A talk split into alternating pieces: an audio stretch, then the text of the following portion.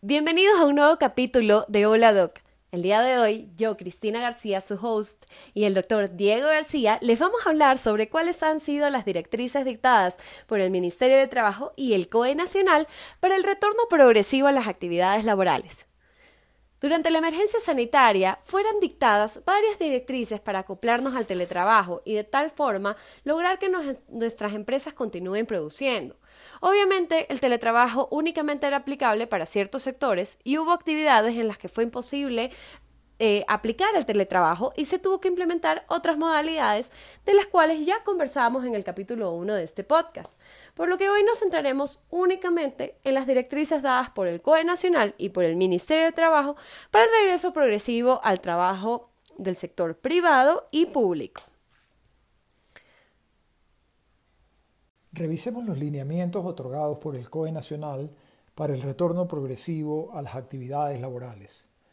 El COE Nacional, en la versión final de la guía y plan general para el retorno progresivo a las actividades laborales de 12 de mayo del 2020, establece los lineamientos para el retorno progresivo a las actividades laborales, entre los cuales da recomendaciones a los empleadores y trabajadores sobre qué hacer y qué evitar al momento de regresar a las actividades laborales. Entre estos lineamientos se encuentran los de seguridad en el trabajo, que disponen las responsabilidades que deben ser implementadas por los empleadores para que el retorno a las oficinas y lugares de trabajo sea seguro y los riesgos de contagio sean bajos. El empleador, por un lado, deberá iniciar las labores de la compañía registrando el ingreso de información de salud de los trabajadores, como la toma de temperatura, de manera que pueda establecer si están aptos o no para ingresar a las instalaciones de la compañía. Por su parte, deberán capacitar a los trabajadores, explicarles cuáles son las normas de prevención y control de riesgos y además proveer a los trabajadores de todos los utensilios de higiene necesarios para la prevención de la proliferación de la enfermedad, siendo imprescindible para el ingreso a las instalaciones de la compañía el uso de mascarilla. Los protocolos pueden ser más complejos en la medida de los riesgos de la actividad y el lugar de trabajo. Adicionalmente, los lugares de uso común que no sean imprescindibles deberán ser cerrados y en aquellos que sean necesarios se deberán aplicar las normas para el distanciamiento social.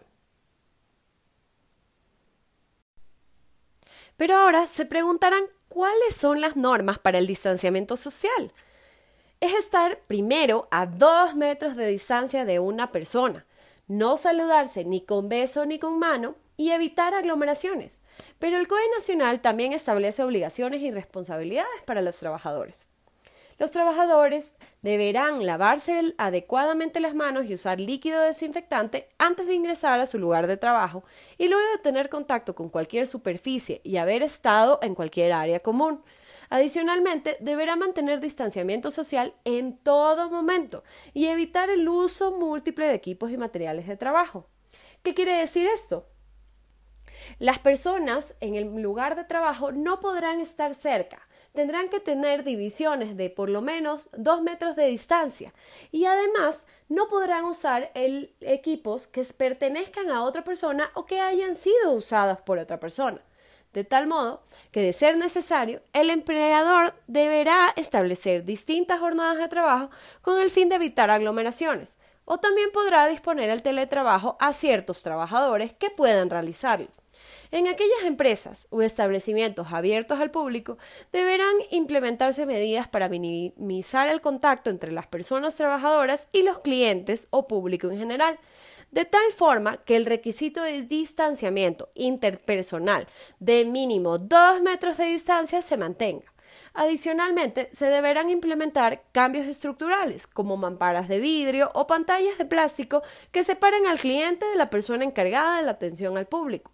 Por su parte, el personal del negocio deberá de tener el equipo necesario de acuerdo al riesgo de su actividad, así como deberá de hacerse la limpieza necesaria para evitar la proliferación del virus.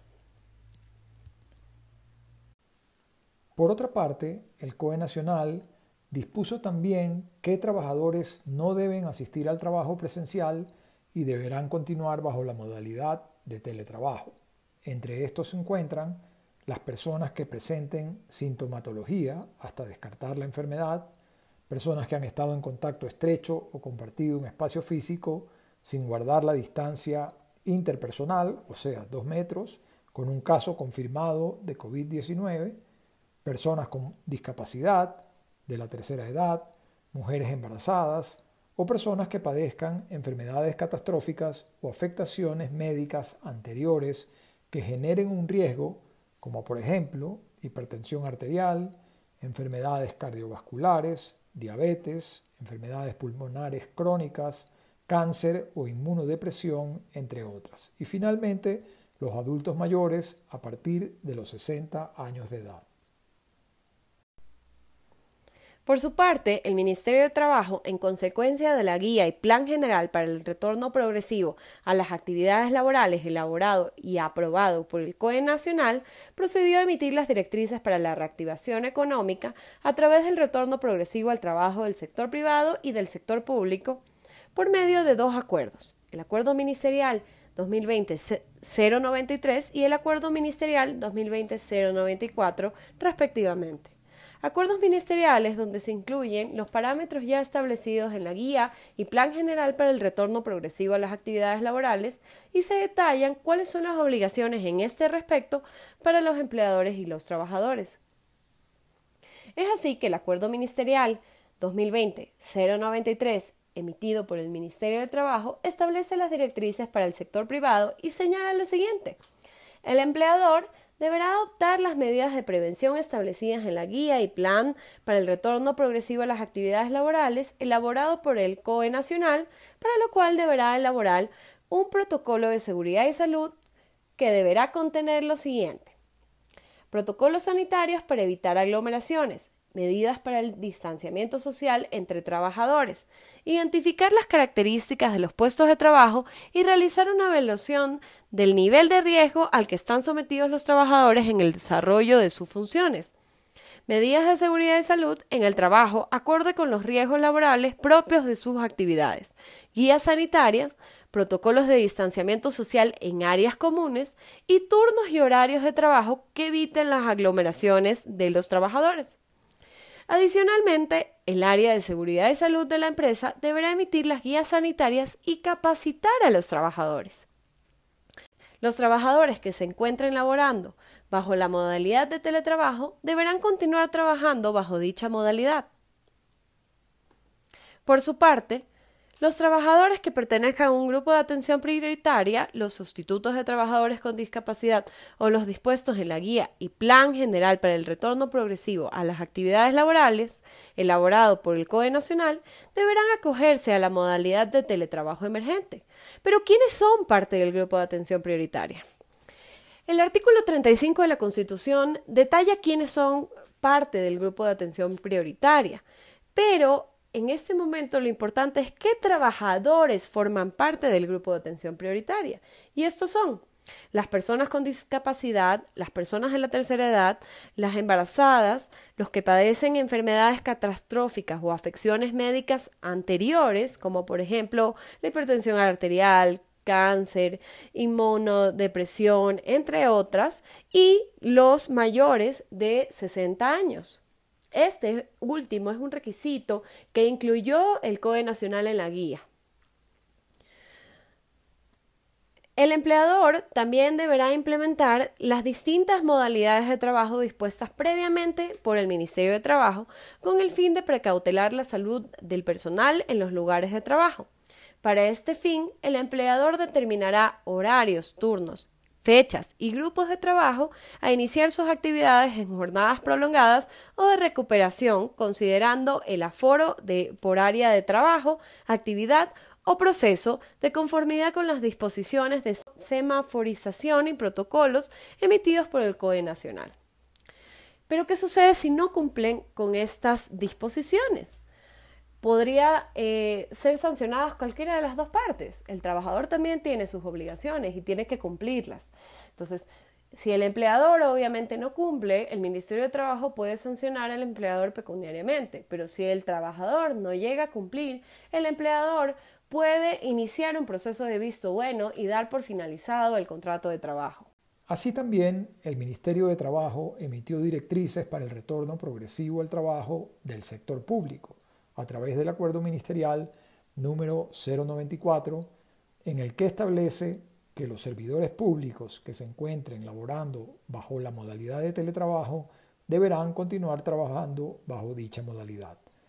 Los servidores públicos que pertenezcan a un grupo de atención prioritaria o los dispuestos en la guía y plan general para el retorno progresivo a las actividades laborales elaborado por el COE Nacional se deberán acoger a la modalidad de teletrabajo emergente. Las instituciones del Estado podrán determinar a través de su máxima autoridad o su delegado de una jornada especial emergente durante la declaratoria de emergencia sanitaria. La jornada especial emergente debe ser aprobada por el Ministerio de Trabajo y no tendrá ningún recargo. La unidad de administración del talento humano deberá elaborar el plan de retorno progresivo al trabajo que será aprobado por la máxima autoridad de la institución pública. El área de seguridad y salud deberá emitir las guías sanitarias y capacitar a los trabajadores. Adicionalmente, deben considerarse las disposiciones que el COE nacional adopta según los requerimientos de cada COE cantonal como por ejemplo el de Quito, en que las actividades en el sector público se restablecerán una semana después que en el sector privado en la primera y segunda semana de junio. El servidor público que incumpla con las normas de seguridad y salud establecidas en la normativa vigente e instrumentos a emitir por la máxima autoridad de la institución pública para la cual laboran serán sancionados de conformidad con la ley orgánica del servicio público. Para concluir, tomemos en cuenta que para el cumplimiento de las directrices dadas por el COE Nacional, así como por el Ministerio de Trabajo, es imprescindible elaborar un protocolo que prevenga la proliferación de la pandemia en los lugares de trabajo, bajo la responsabilidad de cada empleador. Por su parte, es importante que los trabajadores colaboren y cumplan con los protocolos y guías dadas por el empleador, considerando que su aplicación es obligatoria y fundamental para evitar nuevos contagios. Muchas gracias nuevamente por habernos escuchado y por haber eh, sido parte de este podcast. Eh, siempre estamos dispuestos para darles información relevante y es primordial para nosotros poder informarlos sobre las nuevas directrices y nuevos protocolos que el Estado ecuatoriano está cada día actualizando respecto a eh, el regreso progresivo de a las actividades eh, laborales. Es importante que nos mantengamos informados para evitar cometer errores y así evitar el pago de multas y eh, otras sanciones que podrían ser impuestas por el Ministerio de Trabajo. Un abrazo, que tengan una excelente semana y que les vaya súper bien.